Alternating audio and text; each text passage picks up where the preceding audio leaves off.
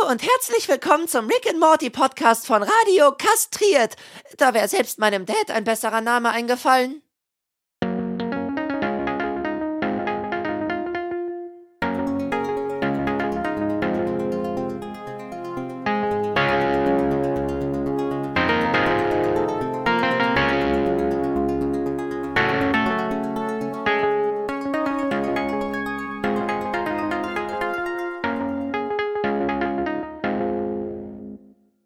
Hallo und herzlich willkommen zu einer weiteren besonderen Episode des Rick and Morty Podcasts. Denn heute bin ich nicht alleine mit Paco und Jens, Hallo. sondern wir haben heute wieder einen Gast, nämlich die deutsche Stimme von Morty Smith, Tim Schwarzmeier. Hallo Tim. Guten Tag, hallo. Hallo Hi. Tim. Hi. Ähm, Schön, dass du dabei bist. Ja, wir Ja, freuen uns gerne. sehr, dass du heute Zeit gefunden hast für uns. Immer gern, wie gesagt. Und äh, wie geht's dir so? Bist du zurzeit im Stress?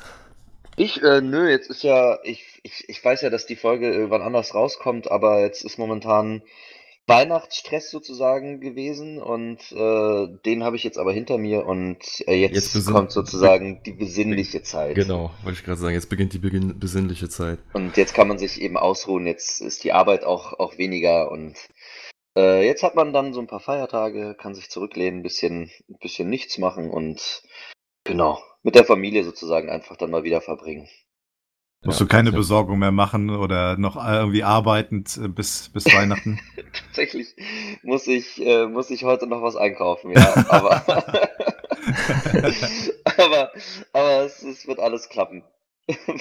Schön, Meine ja. Schwester, meine Schwester macht es ansonsten, wenn ich es nicht hinkriege. Ich, ich treffe die dann nur dann. Das ist, ja. Das ist praktisch, ja. Das ist eine gute Seele, ja, braucht man in jeder Familie. Mhm, auf jeden Fall. Ja, schön. Ähm, wir sind ja jetzt hier vom, vom Rick and Morty Podcast. Bist du mit dem Medium Podcast vertraut? Hörst du auch selber Podcasts? Ich bin damit vertraut. Ähm, regelmäßig höre ich jetzt, jetzt keine Podcasts, aber wenn ich immer wieder so lange Fahrten habe, ob ich nur nach, nach Berlin fahre oder, oder eben zurück oder sonst wohin, dann suche ich mir gern mal irgendwie vorher ein paar Podcasts raus und, und höre die dann. Aber ähm, jetzt, dass ich regelmäßig irgendwie daheim bin und Podcast höre, eher selten. Hast du Aber- einen Lieblingspodcast, den du wirklich regelmäßig hörst? Mm, Nee, nicht wirklich. Ich, ich frage immer wieder Freunde, ob sie irgendwelche guten Podcasts empfehlen können. Dann hört man da mal wieder irgendwie rein und natürlich äh, kommt bei, bei den, bei vielen dann, die, die regelmäßig Podcasts hören, irgendwie sowas wie fest und flauschig. Und ähm, Mhm. ja, die bringen ja auch jede Woche irgendwie eine Stunde Folge raus und da kann man dann auch immer mal wieder reinhören. Ja. Ja, mittlerweile ist das Angebot ja auch sehr groß. Also auch viele ähm, Radiosender und auch Fernsehsender nutzen ja das Podcast-Medium, um ihre Mhm. Sendungen da nochmal zu verbreiten und auf äh, Abruf zur Verfügung zu stellen. Genau. Ich glaube, glaub, im Moment ist das auch wieder ein bisschen mehr im Kommen. Ich habe das Gefühl, bei Podcasts ist immer so eine gewisse Wellenbewegung. Mal ist es mehr, mal ist es wieder weniger. Aber ich Ja. glaube jetzt auch in der heutigen Zeit wird es ein bisschen mehr, dadurch, dass es einfacher ist, die ja runterzuladen, zu konsumieren unterwegs auf Handy oder was weiß ich, welchen Genau. Geräten. Da ist es schon ein bisschen einfacher Ich finde geworden. es ich find's einfach schwierig, bei, bei der Menge, die natürlich jetzt auch angeboten wird, dann auch Ja. wirklich coole zu finden, weil Mhm. man hört dann immer wieder rein und dann, dann denkt man sich so, ja, okay, aber jetzt hängt ihr euch zu sehr an dem einen Thema auf und Mhm. ähm, dann interessieren einen andere Sachen mehr und aber es ist genau, ich, da, das ist dann teilweise schwierig, wirklich zu filtern, was, was einen dann so komplett interessiert. Ja. Ja, Das stimmt. Es gibt so viele Podcasts zu so vielen Themen. Ich habe letztens einen Schwangerschaftspodcast gesehen. Okay. Äh, naja. Hast mal Nichts reingehört? für mich. okay. Vielleicht kannst du ja noch was lernen, Björn.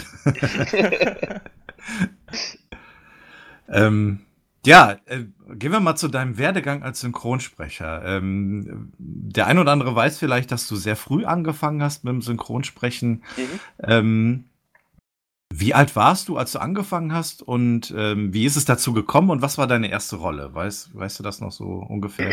Oh, ähm, also ich war fünf Jahre alt, als ich angefangen habe. Ja.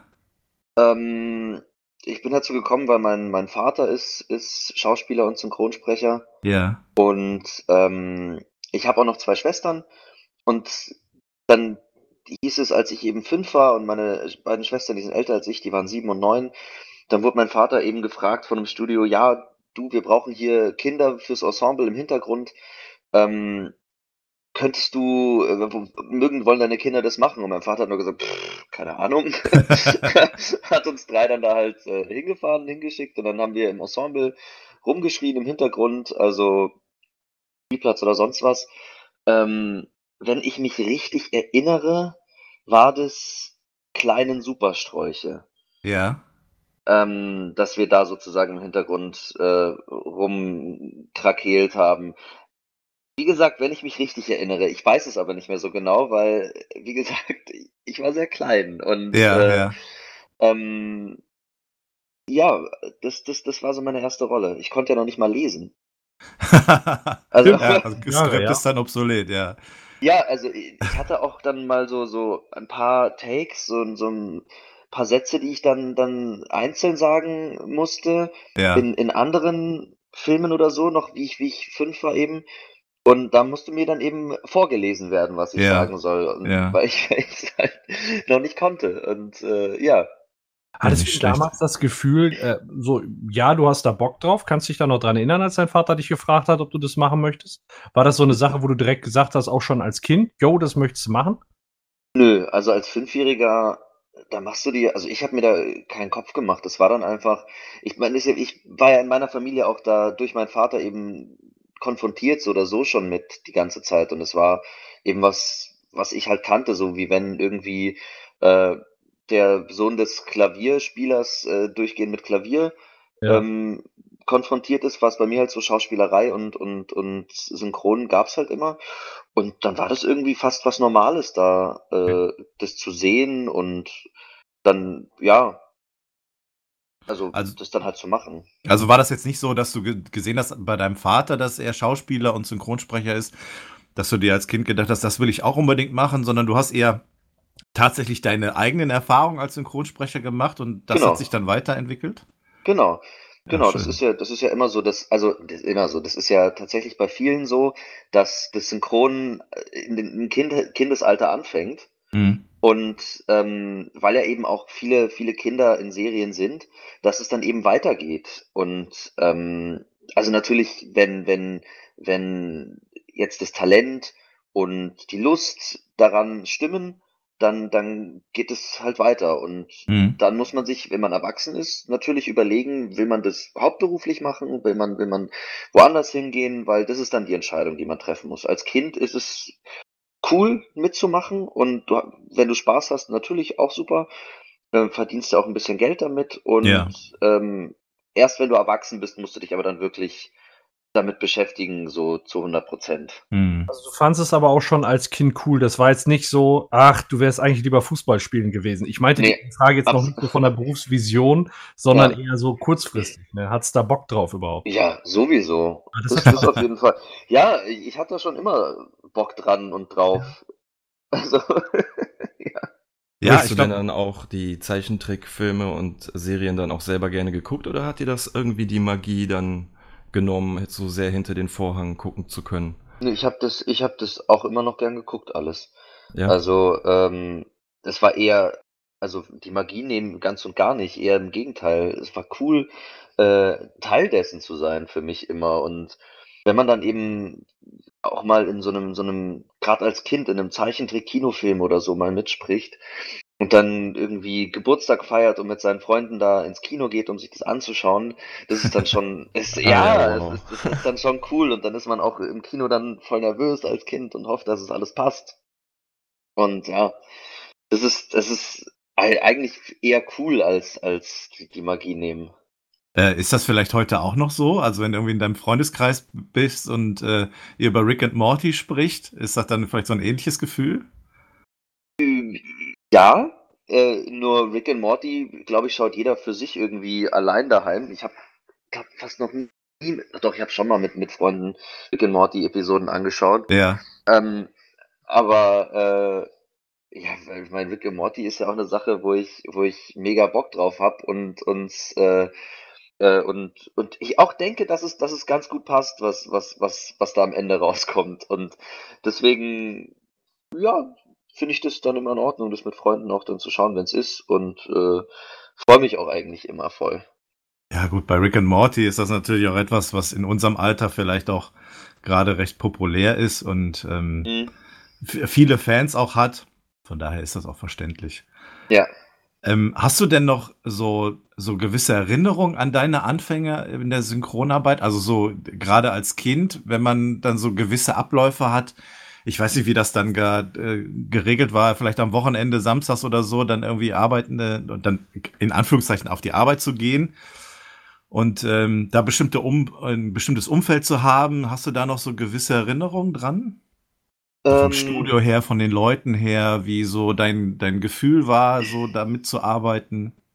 Ja, so jetzt spezielle Erinnerungen nicht. Das ist eher so, so, ähm, also natürlich erinnere ich mich an, an die Zeit damals, aber ähm, es ist eher so, das, das war dann Teil meines Lebens und ich meine, Ja, auch als Kind arbeitest du natürlich nicht äh, immer, dass du, dass du irgendwie zur Schule gehst, dann Hausaufgaben machst und dann ins Studio gehst. ja, Das ist ja, du hast ja auch viel Freizeit. Also es, Mhm. du arbeitest ja nicht wie, ein- wie ein Erwachsener dann durchgehend. ja, klar.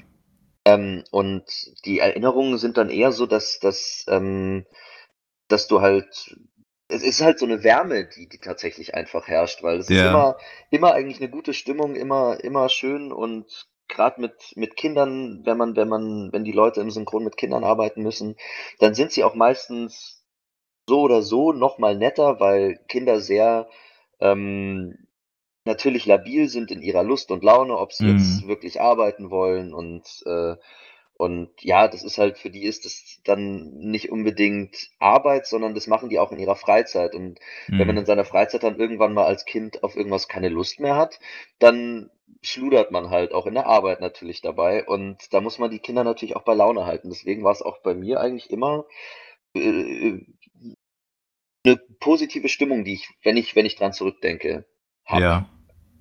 Hattest Aber du dann halt immer so den gleichen Personenkreis, mit dem ihr irgendwie immer zusammengearbeitet habt? So Vertrauenspersonen auch? Nee, Die, also Nee, es waren schon immer ja- unterschiedliche. genau, es ist ja immer projektbezogen, wer, wer Ja. daran arbeitet. Du Okay. kommst ja in unterschiedliche Firmen auch und dann ist für, für jedes Projekt ein anderer Regisseur da Okay. und ähm, genau. Ja, ich habe jetzt vielleicht eher gedacht, dass es so eine Art zentrales Studio gibt, von wo aus das Ganze dann quasi koordiniert und aufgenommen wird und dass man da so Es immer bekannte Nasen hat, sag ich mal. Ja, gut, also letzten Endes, wenn du, wenn du ein bisschen dann rumkommst, dann kennst du natürlich alle. Ähm, aber es gibt kein einziges zentrales Studio. Es gibt viele verschiedene Studios, wo viele verschiedene Projekte aufgenommen Ja. werden und Okay. genau an verschiedenen Orten. Ja, schön. Du hattest gerade schon so über die Anfänge deiner ähm, ja, Synchronsprecherarbeit gesprochen, wo es ja, ich sag mal, über den Papa die Connections gab und du dann da deine ersten Kindesrollen hattest. Äh, da hat es ja sicherlich, wahrscheinlich damals war ja dein, dein großes Vorbild, wahrscheinlich wie bei vielen Kindern, der Papa, so der macht die Synchronsprecherei, jetzt machst du das. Hast du Ja. denn inzwischen so jemanden, der, äh, den, den du als Vorbild nimmst, wo du sagst, da eiferst du nach? Ist das dein Vater oder hast du da vielleicht noch mehrere, wo du sagst, die machen richtig tolle Arbeit und das ist so dein Es Vorbild? gibt, ja, es gibt, also, ein Vorbild würde ich nicht sagen. Ich habe eigentlich kein, kein spezielles Vorbild. Es gibt natürlich viele Sprecher, wo man, wo man dann immer wieder, wieder was hört oder sieht, wo man sagt, wow, äh, das die, also es gibt eigentlich kein einziges Mal, wo man den gehört hat, wo er irgendwie schlechte Arbeit abgeliefert hat. Also ich meine, ob es nun die ganz bekannten Leute sind, wie, wie David Nathan und, und Simon Jäger oder sowas. Ich meine, das ist natürlich der Klassiker, wenn man die dann aufzählt, aber es gibt natürlich auch viele andere, ähm, unbekanntere oder so und auch in verschiedensten Bereichen. Also man, man sieht ja auch Regisseure, wie sie arbeiten und ich finde irgendwie Regiearbeit im Synchron ist auch wahnsinnig schwer und, und, und Hm. anspruchsvoll. Und da gibt's dann eben Regisseure, wo man sagt, wow, wenn ich mal in, das dann auch mache, dann ist das so ein Vorbild. Also um, um, ich kann auch gerne Namen nennen, was ich, so Leute, die super sind zum Beispiel, sind, sind Solveig Duda oder, oder Krischi Weigand, ähm, machen in, in, ob nun als Sprecher oder Regie, großartige Arbeit. Und ähm, mein Vater zum Beispiel, ähm, der ist momentan, also seit ein paar Jahren, macht er verdammt viele Hörbücher. Und ähm, es ist also bei dem, also wie der die Hörbücher macht und so, das, das ist da ist es auch ein Vorbild, immer noch, bis, bis heute, wo ich dann sage, also Hut ab, genauso, wenn ich, wenn ich Hörbücher auch mache, möchte ich eigentlich rankommen und hinkommen und genau, also es gibt, wie gesagt, gibt viele, viele Leute, tolle Arbeit abliefern, wo man sagen kann, von allem ein bisschen und äh, dann, dann weißt du, dass du, dass du gute Arbeit machst. Mhm. Also könntest du dir, ich habe das gerade mal so ein bisschen rausgehört, auch irgendwann mal vorstellen, in der Syn Synchronregie zu arbeiten. Also nicht als kleiner Sprecher, sondern auch mal Regie zu führen, perspektivisch. Ja, tatsächlich habe ich auch schon ein paar Mal Regie geführt. Ah, okay. ähm, ich bin bei, bei, bei einer Serie, ähm, wo ich mitspreche bei We Bear Bears.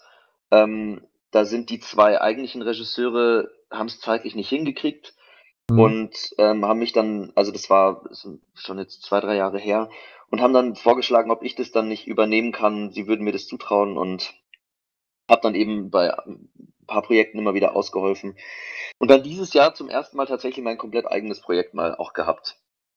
Okay, wie, wie also stelle ich mir die Arbeit in der Synchronregie vor? Da, das ist ja dann nicht nur das im Studio, sondern da ist ja auch eine Menge Vorbereitung mit verbunden, denke ich mal, ne? Genau. Also die Synchronregie, also es gibt ja auch die Synchronbücher, mit denen wir arbeiten. Ähm, wir, wir haben ja den Text nicht, nicht im Kopf, sondern wir lesen natürlich ab, was wir jetzt für den Take als nächstes sagen müssen. Das ist das, damit fängt die Vorbereitung an. Im Idealfall schreibt der Synchronregisseur diese Bücher auch selber. Das ist vom Zeitaufwand meistens gar nicht möglich, dass der alles macht. Aber wie gesagt, im Idealfall macht der Regisseur das auch, damit er eben mit seinen Büchern arbeiten kann, ähm, die, die Folgen von der Serie oder eben den Film schon komplett gut kennt und äh, auch weiß, womit er umgehen kann. Mhm. Und ähm, bei der Serie, die ich gemacht habe, konnte ich eben nicht alle Bücher schreiben, habe nur einen Teil schreiben können, aber ich habe ähm, zeitlich, was dann eben geht, habe ich mir alle Episoden ähm, eben vorher angeschaut wusste auch immer, welche, welche Sprecher am nächsten Tag kommen und äh, hab mir dann, wusste dann auch immer, welche Rollen das sind und ähm, konnte denen dann immer, dadurch kann man dann eben ähm, einen Leitfaden für, für alles finden, wie man, wie man, wie man das alles haben möchte und das denen, denen gut erklären, damit sie sich auch schnell in die Rollen einfinden können, weil Synchron ist ja auch eine schnelle Arbeit. Man muss sich schnell einfühlen können, schnell in Situationen drin sein. Und da hat der Regisseur eben auch eine, eine Verantwortung dahingehend, dass du den Sprecher schnell an was hinführst, dass er es auch gut und schnell umsetzen kann. Mhm. Ja, spannend auf jeden Fall. Nochmal so eine ganz andere Seite, ne? Nicht so diese Situative nur vorm, ich sag mal in Anführungsstrichen nur vorm Mikro, sondern diese ganz umfassende Arbeit drumherum und ja. die Anleitung der Synchronsprecher. Das ist ja dann nochmal eine ganz ja. besondere Herausforderung. Aber da könnt ihr euch, äh, habt ihr jetzt ja schon hinter euch, ich weiß nicht, äh, der Kai könnte euch da mehr erzählen zu. Der hat, äh, der macht auch viel Synchronregie oder hat viel Synchronregie gemacht und hat da natürlich einen viel größeren Erfahrungsschatz als ich. Mhm. Also ja, deswegen. Er hatte damals tatsächlich auch ein bisschen dazu erzählt, aber da waren mhm. wir, also ich sag mal, das war unser erstes Interview, da waren wir natürlich noch nicht so tief drin und konnten da noch nicht ja. so, so ja. nachfordern. Wir waren in erster Linie überwältigt. Ne? Äh, Kai ist ein überwältigender Mensch. Er, ja, was wir aber heute auch sind. Ne? Wir wollen das jetzt ja, hier nicht schmälern. Das, natürlich. ja, nee, ich verstehe das beim Kai. Der, der, der, ist, der kann auch so viele Sachen. Das ist unfassbar. Das ist, der, der hat so viel in seinem Kopf drin und kann so viel umsetzen und, und hat so viele Ideen. Das ist auch absolut Wahnsinn. Mhm. Mhm. Du hattest gerade erwähnt, dass du das erste Mal synchron gesprochen hast mit fünf Jahren. So, jetzt sind da seitdem ja auch schon 22, 23 Jahre vergangen. Genau. Hat sich seitdem viel geändert? Würdest du sagen, früher, als du als Kind noch aufgenommen hast, war das was ganz anderes als heute? Also nicht nur von der, dass es, ich sag mal, vom Hobby mit ein bisschen Taschengeld dazu verdienen zur richtigen Arbeit geworden ist, sondern auch, sagen wir mal, technisch oder von den Abläufen in den Tonstudios? Naja, technisch hat sich natürlich einiges geändert. Also es geht alles viel schneller. Früher war es zum Beispiel so, wenn, wenn du einen Folgenwechsel hattest oder so, hast du meistens, also wenn du, wenn du jetzt von Folge 2 in Folge 3 aufnehmen, also dann in Folge 3 das nächstes aufnehmen musst, muss ein Folgenwechsel gemacht werden. Und der hat früher gedauert, weil halt wirklich mit Rollen etc. gearbeitet wurde die dann ausgetauscht werden musste. Und immer beim Folgenwechsel hattest du fünf bis zehn Minuten Pause. Heute ist ein Folgenwechsel drei Klicks am Computer und du bist innerhalb von einer Minute wenn es hochkommt, äh, in der nächsten Folge drin und kannst weiterarbeiten. Also technisch hat sich natürlich alles geändert. Also nicht alles geändert, es ist natürlich der gleiche Ablauf, aber es ist schneller. Es ist alles schneller geworden. Und ähm, durch diese Schnelligkeit ähm, haben sich andere Sachen im Synchron entwickelt, wie zum Beispiel eben, dass die Leute hauptsächlich nur noch allein aufgenommen werden. Früher gab es das eben fast immer oder öfter, dass ähm, auch andere Leute zusammen im Studio waren mit dir, dass du das eben zusammen aufgenommen hast. Und ja, das passiert heute eigentlich gar nicht mehr. Also solche Sachen haben sich auf jeden Fall verändert. Ähm, ansonsten, ja, wie gesagt, also die Schnelligkeit und das, das allein im Studio sein sind so die Hauptsachen, die sich geändert haben. Mhm. Und ähm, wenn du jetzt mal allgemein deine, ich sag mal, deine Vorlieben nennen würdest, würd, arbeitest du gerne an lieber an Filmen oder an dauerhaften Projekten wie so eine Serie, wo du so einen Charakter über mehrere Monate oder vielleicht sogar Jahre begleitest? Was liegt dir da mehr? Woran hast du mehr Spaß? Das kommt immer auf das Projekt an, tatsächlich. Ah, Also okay. es gibt, es gibt natürlich ähm, Serien, wenn, wenn du in einer, in einer schönen Serie drin bist, dann habe ich natürlich die Rolle am liebsten über 20 Jahre, Mhm. wenn ich, wenn ich, wenn ich die Serie mag, wenn ich den Charakter mag, ähm, weil, weil es dann auch die Arbeit einfach auch schön ist. Wenn du jetzt aber zum Beispiel in einer Serie drin bist, wo du selbst persönlich nichts mit anfangen kannst oder einfach weißt, ja, es ist eine mit schlechter Qualität gemacht, weil auch solche Serien werden natürlich synchronisiert, ähm, dann sagst du natürlich am liebsten, auch hoffentlich gibt's keine weitere Staffel mehr. ähm, ähm, aber man kann sich ja nicht aussuchen, ja. Und es ist ja trotzdem auch eine Arbeit. Es ist nicht immer ein Wunschkonzert. Ähm, und nur weil die Arbeit großteils Spaß macht, ähm, gibt's halt natürlich trotzdem auch Projekte, wo man dann sagt, ja, Mai, ist halt so. Ähm, aber deswegen, wie gesagt, wenn es halt eine gute Serie ist, dann gern eine, eine Serie auf längere Zeit. Ansonsten sind Filme, ähm, würde ich sie fast eigentlich noch vorstellen als, als Nummer eins vor Serien, weil das immer noch mal was anderes ist und noch mal irgendwie ein anderes Tempo drin ist, ähm, anders gemacht und eben, weil man hauptsächlich von Serien lebt und beschäftigt ist, weil es eben was dau- Dauerhaftes immer ist, ist es dann immer so, ein, so eine schöne Abwechslung, die, die, die einem sehr viel gibt. Ähm, Wie ist das bei Videospielen? Man merkt da mittlerweile auch ähm, sehr umfangreiche Produktionen, auch in der Vertonung, immer mehr bekannte Stimmen, die einem da begegnen im Bereich der Videospiele. Wäre das auch was für dich äh, in, in interessantes Genre?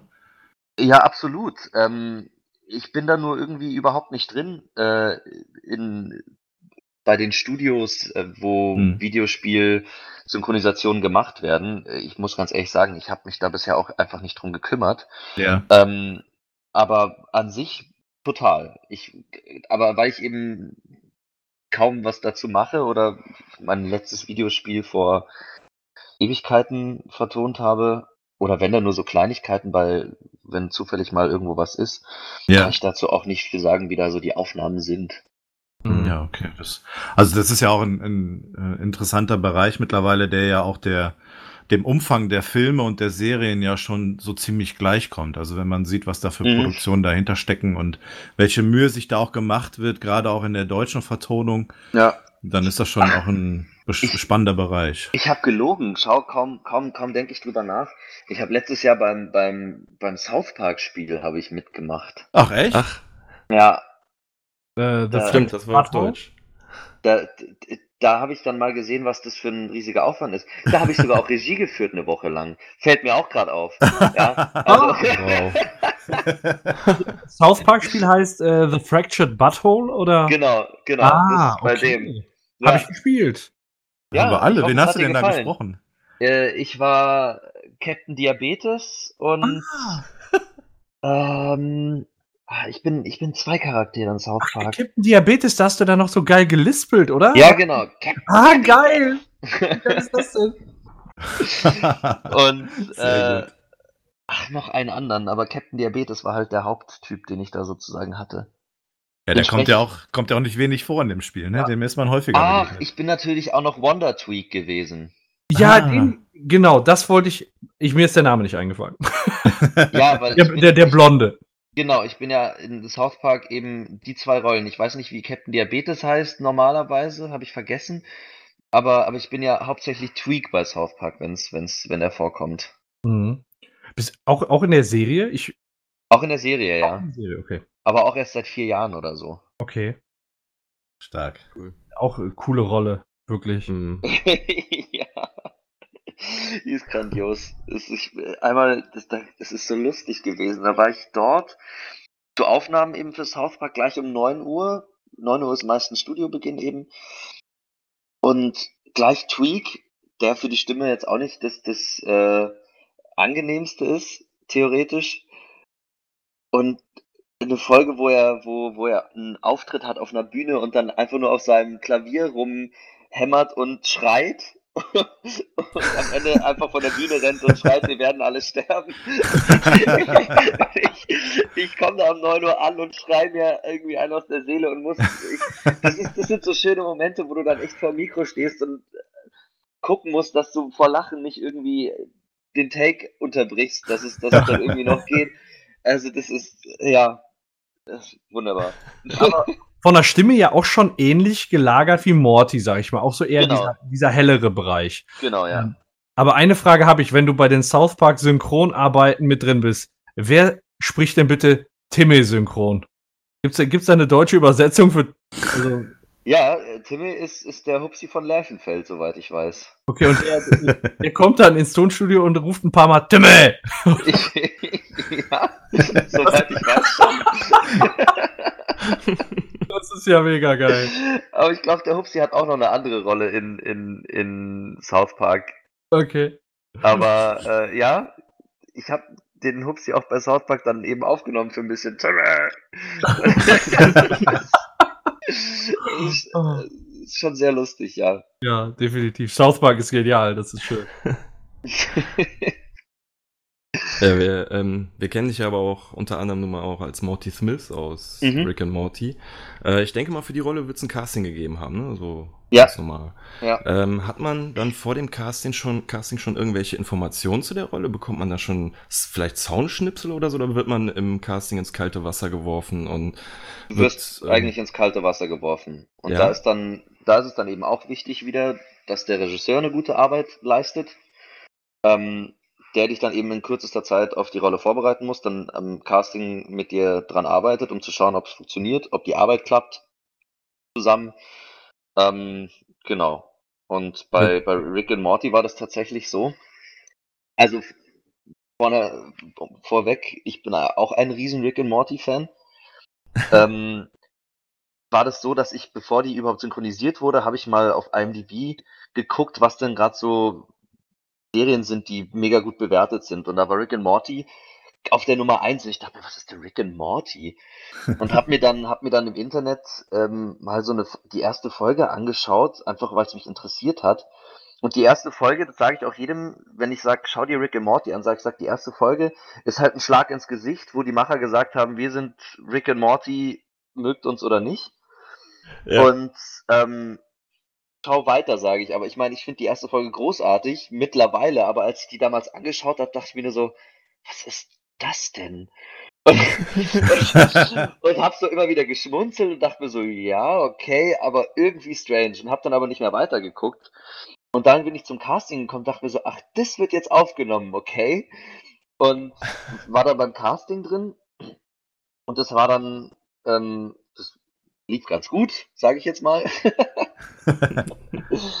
ähm, und dann habe ich mir halt den Rest der Staffel angeschaut und seitdem war ich dann einfach großer Fan und äh, musste auch gar nicht mehr vorbereitet werden, sondern ich bin immer reingegangen und wusste schon, welche Folge jetzt kommt und äh, was passiert und Stark. Cool.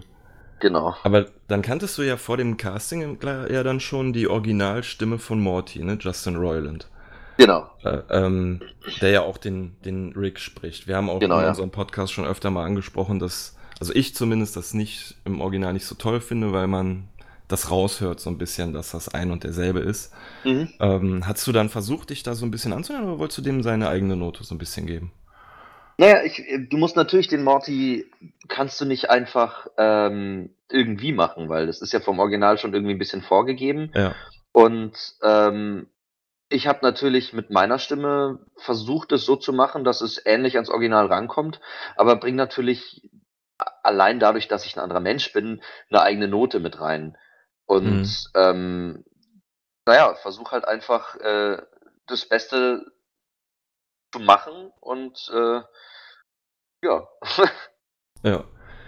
Ähm, ja, die Frage nach einer Lieblingsfolge ist immer ein bisschen blöd, aber hast du eine, die dir irgendwie besonders in Erinnerung geblieben ist, wo du jetzt zum Beispiel, wo du eben erzählt hast, dass du frühmorgens irgendwo hinkommen musstest und etwas total Absurdes sagen oder schreiben Liebl musstest? Lieblingsfolge zum Aufnehmen oder zum, zum von mir generell von Rick and Morty? Oder? Wenn, wenn das unterschiedlich ist und du beides hast, dann Na, zum beides. Aufnehmen, zum Aufnehmen, boah, es ist eigentlich, eigentlich wurscht, welche Folge ich aufnehme. Es ist, da, da, beim Aufnehmen hast du keine wirkliche Lieblingsfolgen, weil das, die Arbeit ist, ist schon dann irgendwie gleich, auch wenn du natürlich, ah, obwohl, eigentlich ist es, eigentlich ist es wurscht. Es ist ein und dieselbe Folge. Wenn ich, wenn ich drüber nachdenke, ist es ein und dieselbe Folge. Und zwar in der dritten Staffel, ähm, die Folge, wo die ganzen Ricks und Mortys, wie heißt das? Das ist nicht die Arche, oder? Ähm, erste ist die Atlantis-Folge, aber die spielt nicht in genau, Atlantis. die Atlantis-Folge. Ja.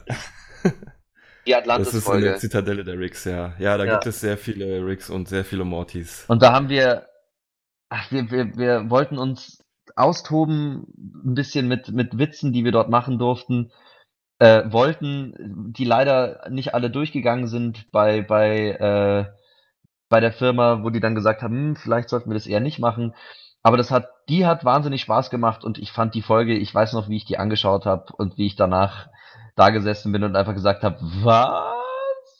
Und, und äh, und ich, ich glaube, ich habe danach sofort einen Kumpel angerufen und habe gesagt, hast du die Folge schon gesehen? Also, ja, Mann, was war da denn los? Und, also, das ist, also, ich bleib dabei. Ich, ich leg mich fest, die, die Atlantis-Episode. Ja, da die Folge hier ja äh, erst kommt, nachdem wir die dritte Staffel schon besprochen haben, kann ich ja jetzt schon sagen, dass das auch meine Lieblingsfolge der dritten Staffel ist. Und es ist die Initialzündung für diesen Podcast gewesen, weil nachdem ich diese Folge Ja? gesehen habe, habe ich die anderen beiden ange angeschrieben und gesagt, ich muss mit irgendjemandem über diese Serie quatschen. Ich habe Redebedarf. Ja. Noch mal in so einem Schulkreis, weißt du? Das ist so eine Selbsthilfegruppe.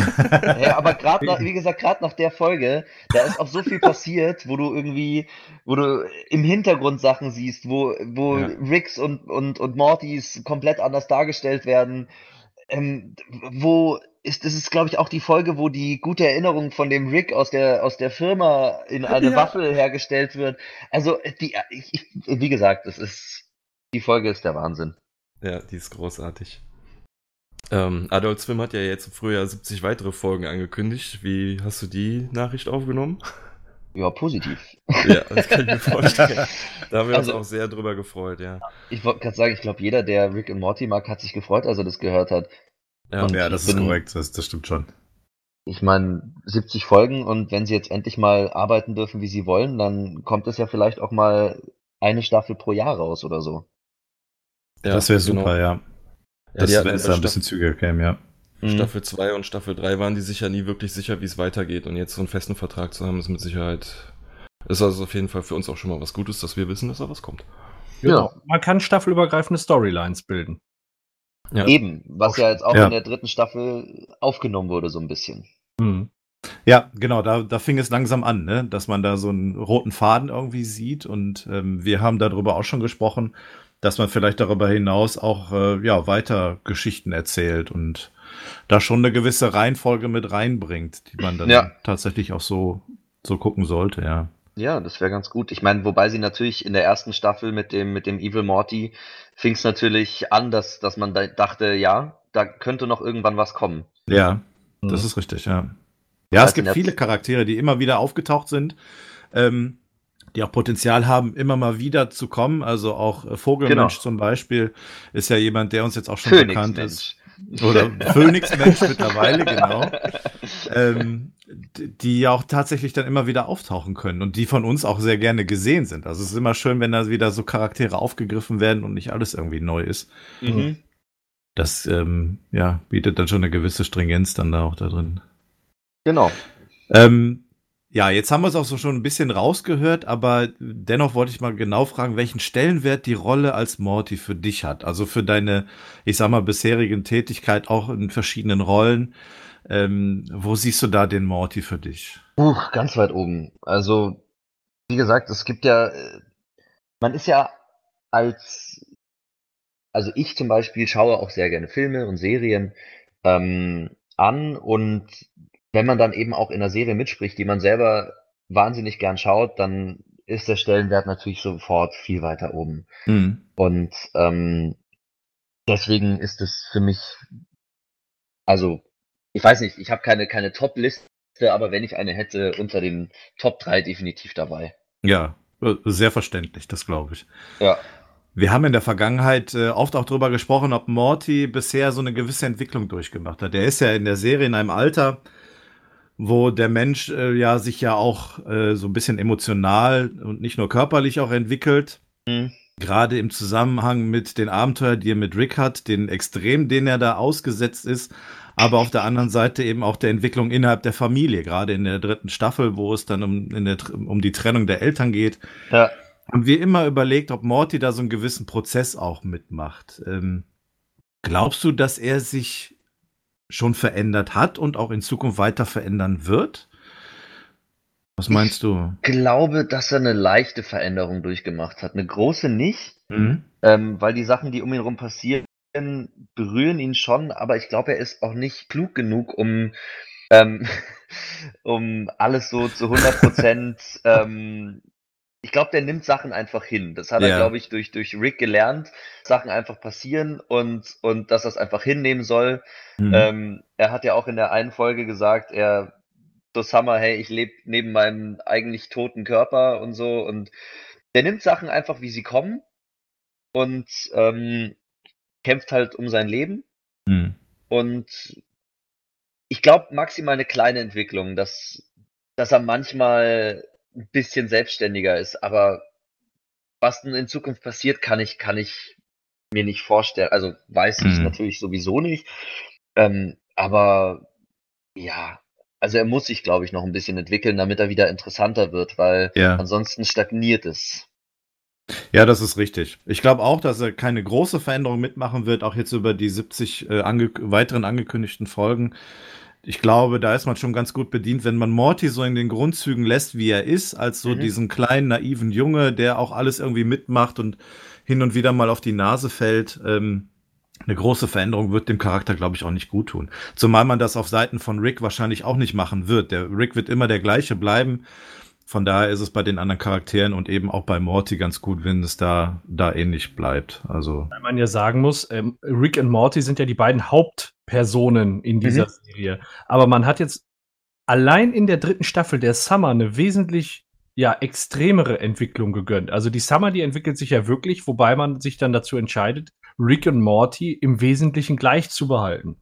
Das muss man ja auch mal so sagen. Ne? Also, Ja, aber ich glaube einfach, weil die die Serie tragen, mhm. eben auch durch den Namen allein, ist es schon auch Taktik oder der Plan, dass man sagt, hey, die tragen die Serie ja sowieso und dass man dann den in Anführungsstrichen kleineren Rollen, Nebenrollen eben eine extremere Entwicklung teilweise zusprechen kann, Mhm. weil sie ja sonst nicht so viel Augenmerk auf sie werfen. mh. Kann ich mir vorstellen, dass das vielleicht so gedacht ist. Ja, das ist ja in der dritten Staffel ganz besonders. Ne? Auch die Trennung der Eltern und so, Mhm. das steht schon ein bisschen im Mittelpunkt und ist auch über, äh, übergreifend von Folge zu Folge und immer wieder ein Thema. Und das spiegelt sich letztendlich auch wieder auf die gesamte Familie zurück. Ne? Also wenn dann geguckt wird, wie ist die Situation gerade bei den Kindern, wie sie das auffassen, ist das schon schön, dass hier so ähm, ja so ein Nebenschauplatz dann doch auch so ein bisschen ein, ein wichtiger Punkt wird. Auch gerade ähm, wir hatten jetzt zuletzt äh, die Aufnahme zur Pickerick-Folge und auch ähm, wie da so das Ganze, wie Rick da zum Beispiel auch in dem ganzen Konstrukt steht. Das ist ähm, auch sehr interessant dann da auch dargestellt. Und ja, ist immer wieder spannend. Neben den eigentlichen Abenteuern dann, dann doch so diese, sagen wir mal, Alltagsprobleme zu sehen und die dann hier auch durchaus als wichtig präsentiert werden. Mhm. Das ist ganz interessant, ja. Ähm, Du sagtest gerade, ihr seid eigentlich recht gebunden in eurer Arbeit beim Synchronsprechen. Ähm, hattest aber gerade eben auch erwähnt, dass ihr euch in einer Episode austoben durftet. Inwieweit kann man da so ein bisschen improvisieren bei der deutschen Synchro? Hast du da irgendwie einen gewissen Einfluss, den du dann nehmen kannst? Kannst du sagen, ja, ich würde das vielleicht eher gerne so machen oder vielleicht eher was anderes sagen Hm. von der Bedeutung Also her? improvisieren kannst du, kannst du eigentlich gar nicht. Du Okay. hast ähm, eben, wie gesagt, dieses, dieses Buch, was der Regisseur oder jemand anderes geschrieben hat.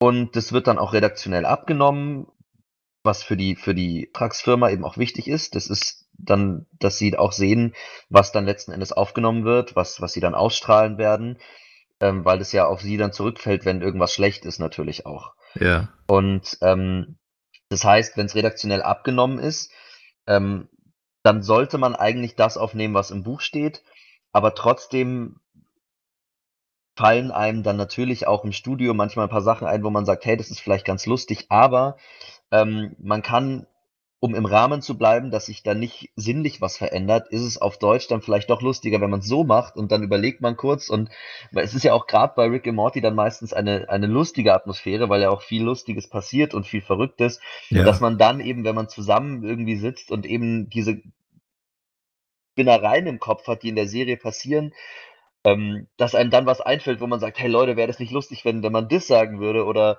und dann, dann lachen irgendwie alle und dann sagen wir, okay, pass auf, wir haben jetzt die aufgenommen, jetzt nehmen wir die auch noch auf und das ist dann die favorisierte und dann quatschen wir nochmal mit dem Redakteur, ob das klappt und Ja. äh, das ist, das ist genau, das ist jetzt nicht speziell auf eine Folge äh, gewesen, dass ich, dass ich das meinte, sondern dass man generell einfach auch mal, gerade bei solchen Sachen, die auf, auf Witz etc. aus sind, dass man dann sozusagen als kleines Gremium, das man da drin ist, während, während man aufnimmt, wenn einem dann noch was auffällt, Mhm. ähm, dass es vielleicht lustiger sein könnte, dass das doch mehr Sinn machen würde, wenn man das so machen würde, dass man da dann schon noch miteinander redet, aber es muss natürlich noch von äh, abgenommen werden, dass, dass der Redakteur oder so dann auch sagt, ja, ähm, finde ich gut, finde ich lustig, so kann man das machen, ähm, war eine gute Idee von euch. Oder er sagt halt, nee, gefällt mir nicht.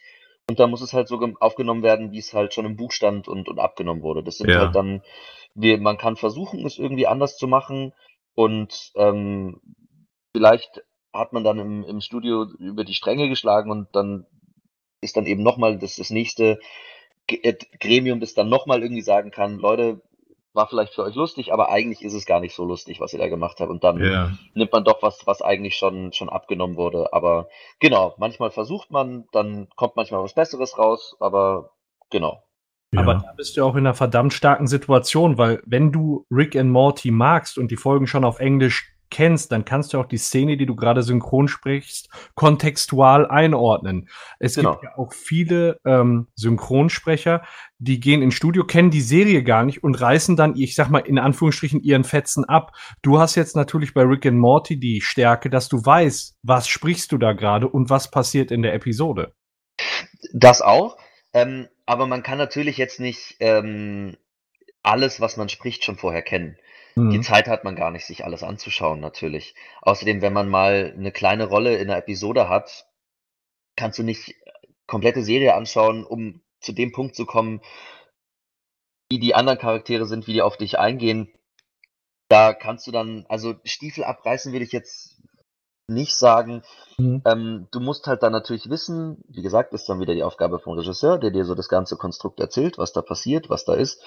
Und um das Ganze auch wirklich gut zu verstehen, ist es dann auch gut, sich im Synchronbuch vorher und nachher durchzulesen, was denn geredet wird oder geredet wurde, um dich auf die Situation da auch einzustellen. So kannst du dann, das ist dann so das, was man als, als Sprecher spontan machen kann, um, um sich schneller auf Situationen einzustellen.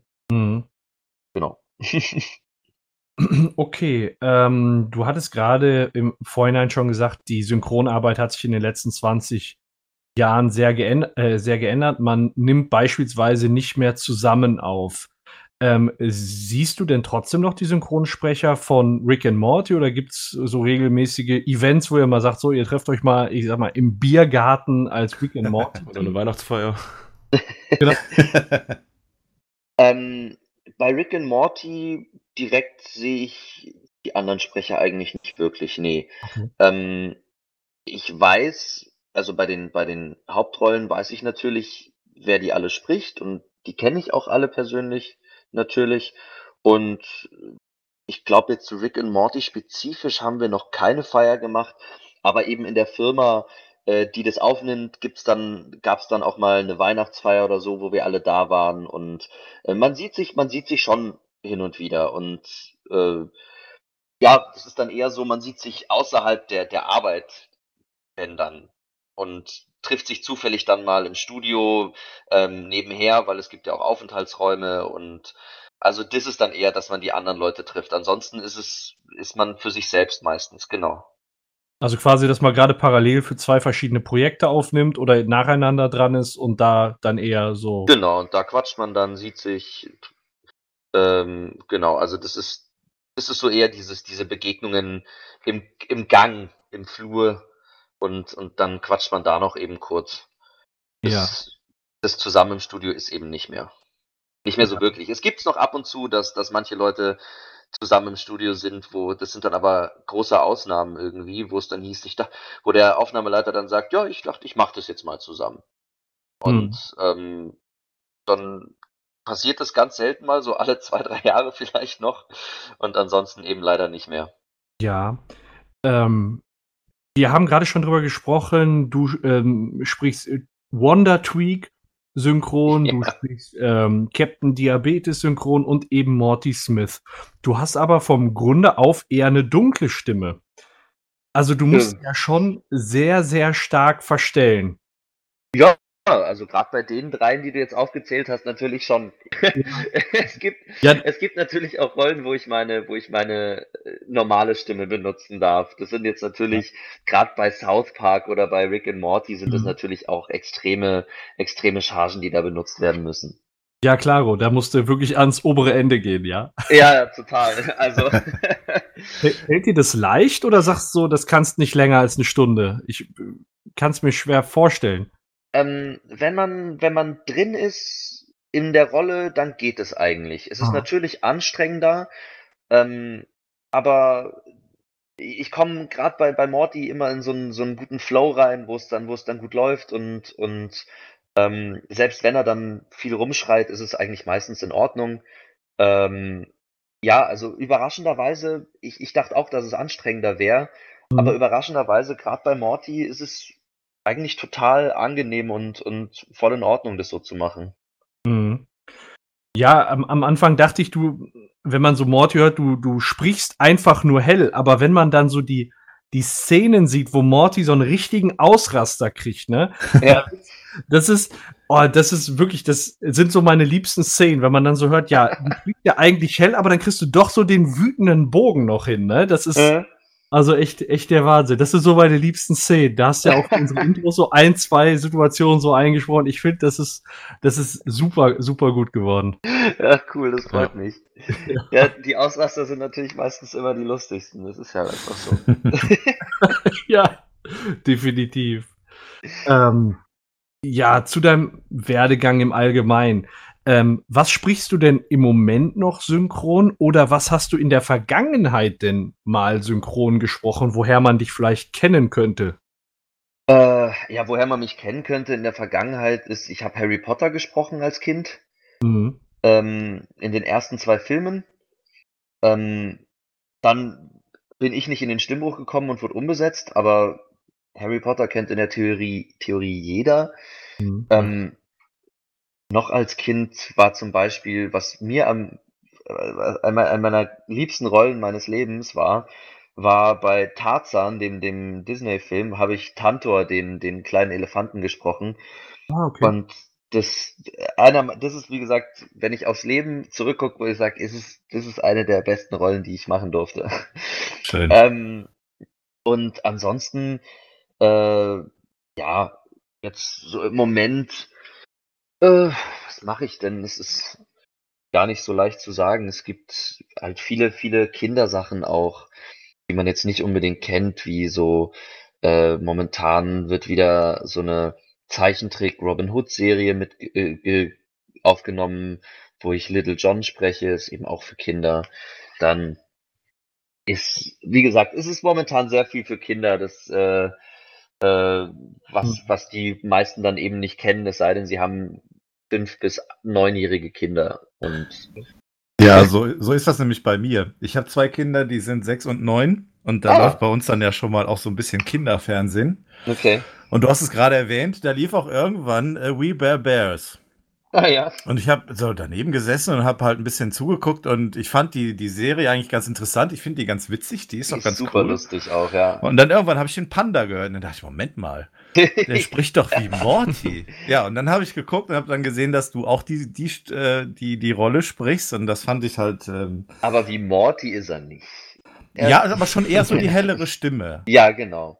Also dadurch, dass ich Morty halt kannte, ist es mir aufgefallen. Ja, ja, klar. Und äh, dachte ich, ja, das ist ja, das ist ja witzig. Und ähm, ich gucke die Serie auch gerne. Also die lief selbst gestern Abend noch, äh, war eine ganz gute Einstimmung auf unser Gespräch heute. Mhm. Fand ich ganz Ja, lustig. ich finde ich find die auch super lustig. Die, Ja. ich habe da auch ähm, die, die ein paar Folgen auf meinem Computer, die mir gegeben wurden von der ersten Staffel. ja, Und ich habe die, glaube ich, auch schon ungefähr vier, fünf Mal angeschaut und auch Leuten gezeigt, weil die ist eben, die ist eigentlich für Kinder ausgezeichnet, die Serie. ja. Aber da ist auch so viel Witz für Erwachsene drin, das ist unfassbar. So dieses SpongeBob-Phänomen, ne? So, das Mhm. kann im Grunde jeder gucken und Mhm. es unterhält jeden. Mhm. Ja, doch, eine schöne Serie. Also das ist, wie gesagt, ich, die ist in Deutschland gar nicht so bekannt, die Serie. Ja. Aber die macht unfassbar viel Spaß zum Absolut. Aufnehmen und zum Anschauen.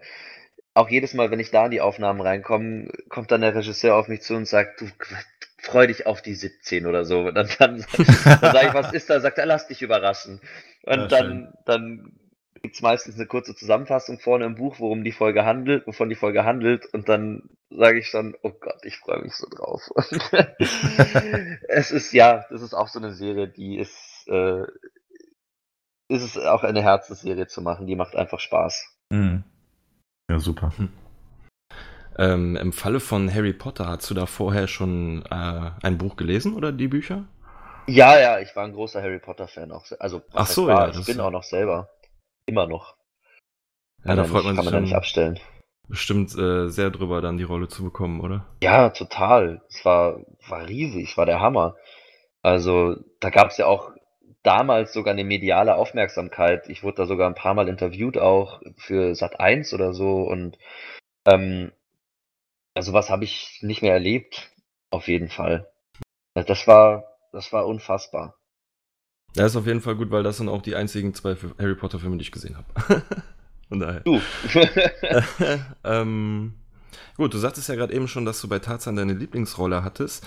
Was war denn ähm, deine schwierigste Rolle bisher? Jetzt vielleicht gar nicht vom Sprechen her, so dass du dich sch- schwer verstellen musstest, wie bei Tweak oder so, sondern vielleicht inhaltlich äh, vom Charakter, vielleicht, dass du mit den äh, Charakter nicht übereinstimmt bist oder dass er vielleicht etwas sagt, dass du was sagen musstest, womit du moralisch nicht übereinstimmt hast oder so.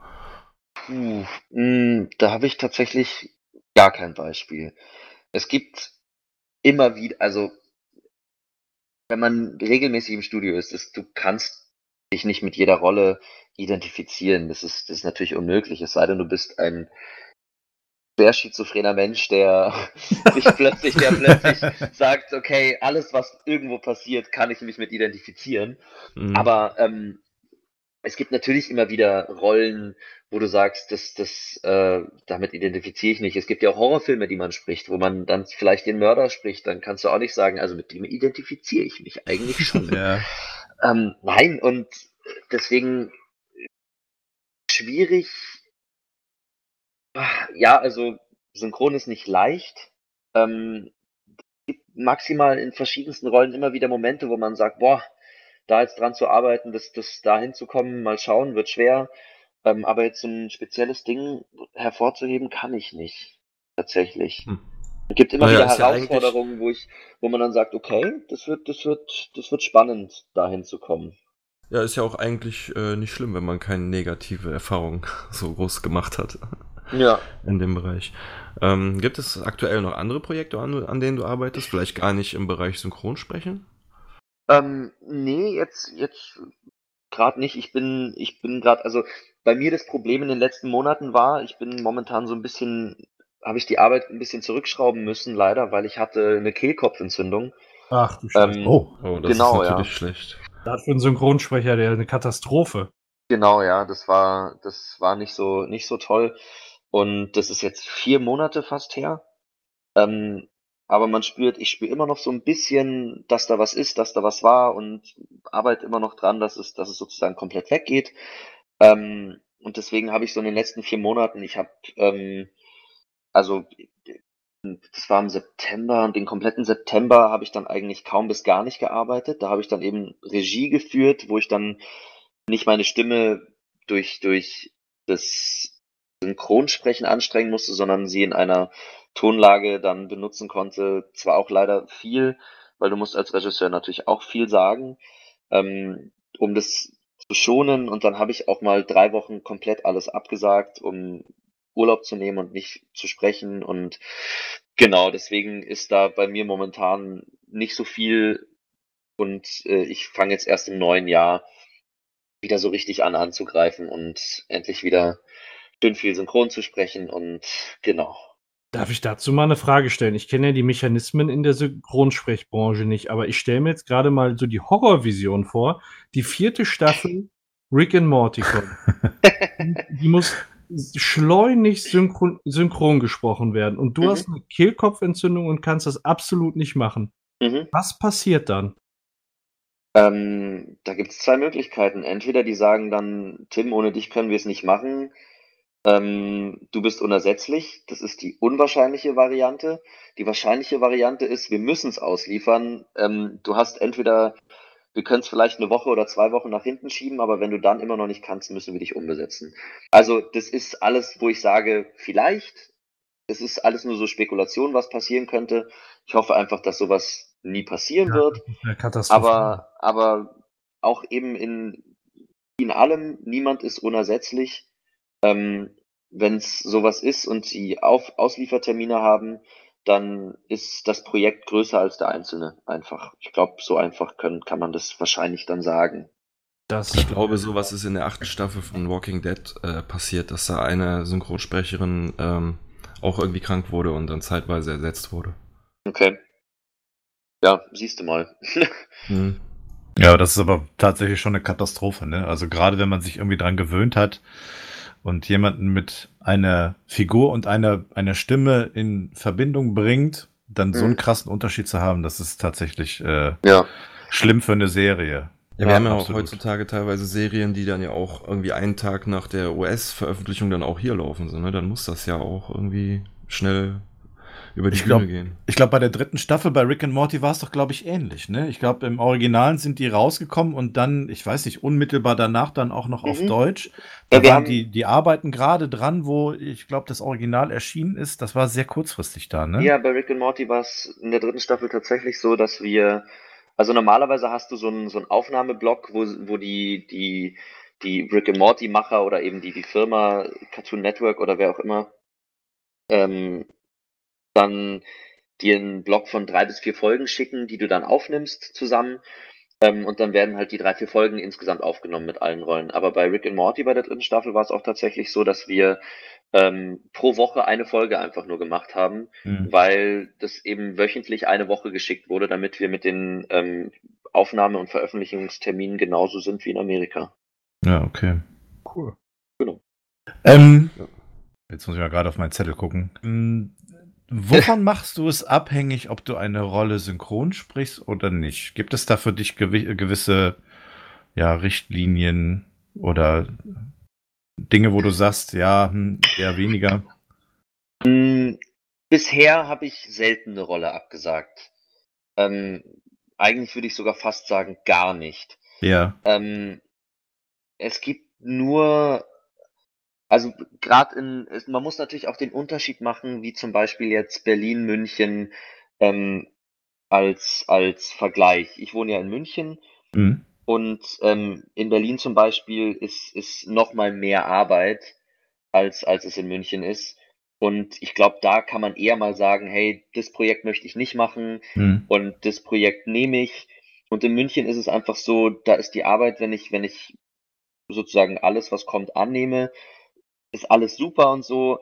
und man könnte theoretisch auch mal was absagen, aber ich meine, man hat ja auch Lust zu arbeiten. Ich will ja auch arbeiten und du, du kennst auch die meisten Projekte vorher nicht und du kannst ja nicht aus, aus dem Bauch heraus sagen, nö, das will ich jetzt nicht machen. Also finde ich Mhm. persönlich. Ja. Ähm, ansonsten das Einzige, was ich persönlich tatsächlich gesagt habe, ist, dass ich ähm, mir bei der Serie Pokémon als als ähm, ein Pokémon nicht mehr nicht mehr die Stimme kaputt machen möchte. Also was heißt die Stimme kaputt machen möchte, weil die natürlich auch ähm, die Pokémon an sich rumschreien Ja. immer die ganze Zeit und dann habe ich da habe ich das das Einzige, wo ich gesagt habe, ähm, bitte keine Pokémon mehr, sondern nur noch nur noch Sprechrollen, weil Ja. äh, das zu anstrengend ist.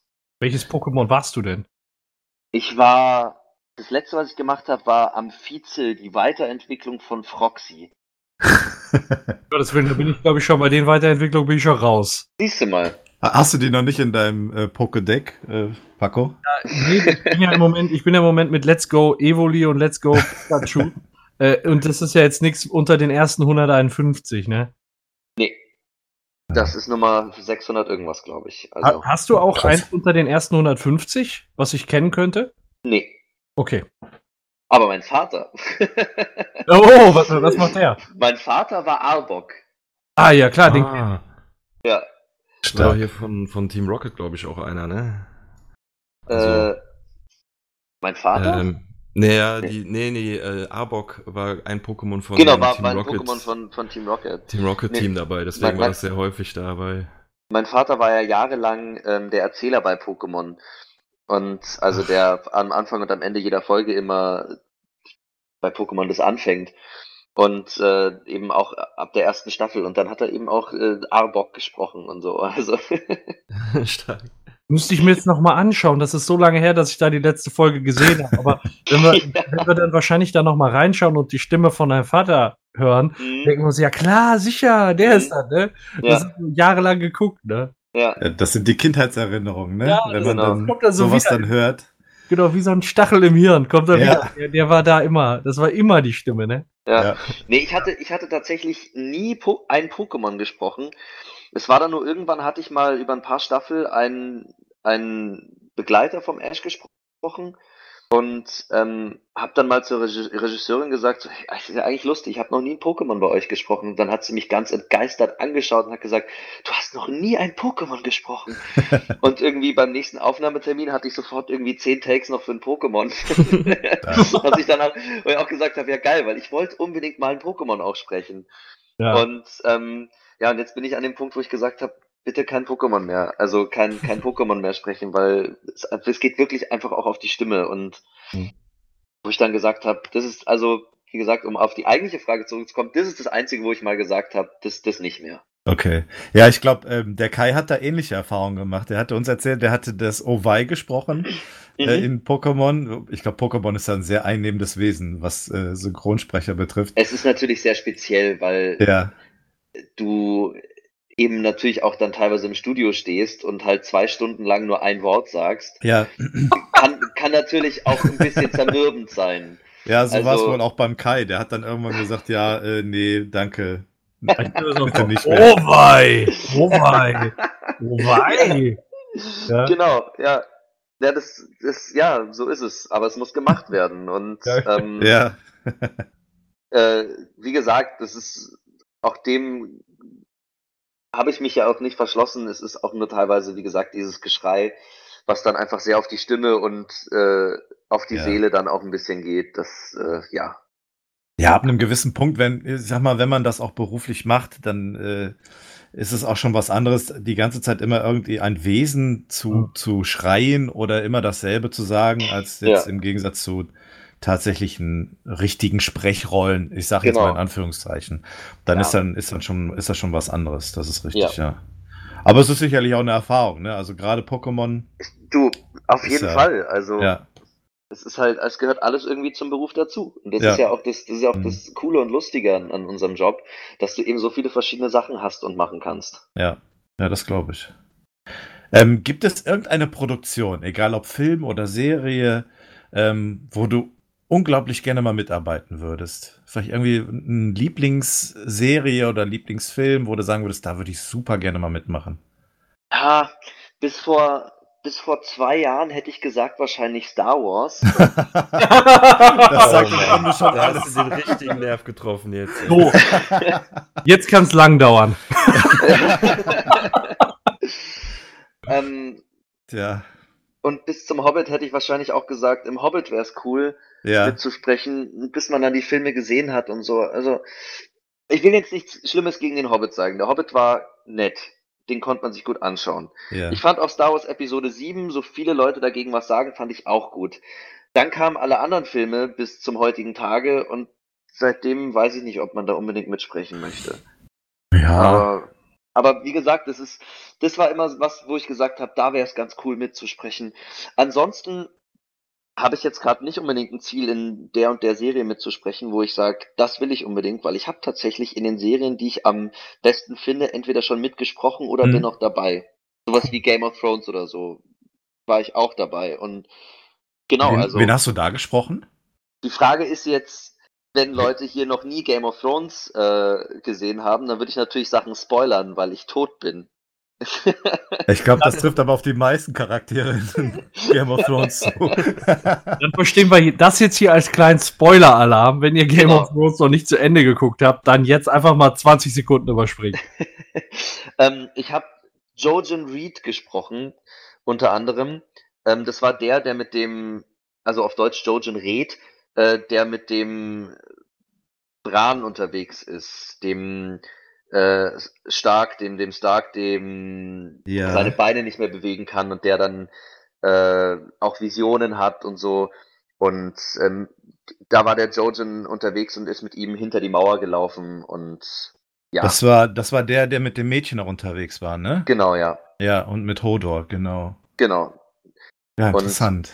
Ähm, ich glaube, ich bin der Einzige, der tatsächlich zwei Rollen in Game of Thrones hatte, weil Aha. das war eigentlich die zweite Rolle, die ich gesprochen habe. Ich habe in der ersten Staffel habe ich einen gesprochen, der hieß Pip. Der war an der Mauer mit John Schnee und ähm, kam dann in der zweiten Staffel gar nicht mehr vor. Ja. Und in der dritten Staffel kam dann eben Jojen und den Schauspieler hatte ich irgendwie ein Jahr vorher in einem Film gesprochen. Ja. Und dann habe ich gefragt, hey Leute, wäre das möglich, dass ich den spreche? Dann haben die, hat äh, die Firma gesagt, du, ähm, bei Game of Thrones schwierig, aber wir fragen mal ähm, an, ob das in Ordnung wäre. Und dann haben die das Ja gegeben und dann habe ich den gesprochen und dann kam plötzlich in der vorletzten Folge der dritten Staffel Pitt wieder vor. Oh. Und dann habe ich tatsächlich, der hatte dann nur zwei Takes oder so, dann habe ich tatsächlich in einer Folge zwei Rollen gesprochen. Und ab der vierten Staffel hat dann jemand anders den Pip übernommen, was mir dann auch ganz recht war. ja. Ja, ich wollte in Vorbereitung zur achten Staffel mir nochmal alles angucken. Ich mal gucken, ob das klappt.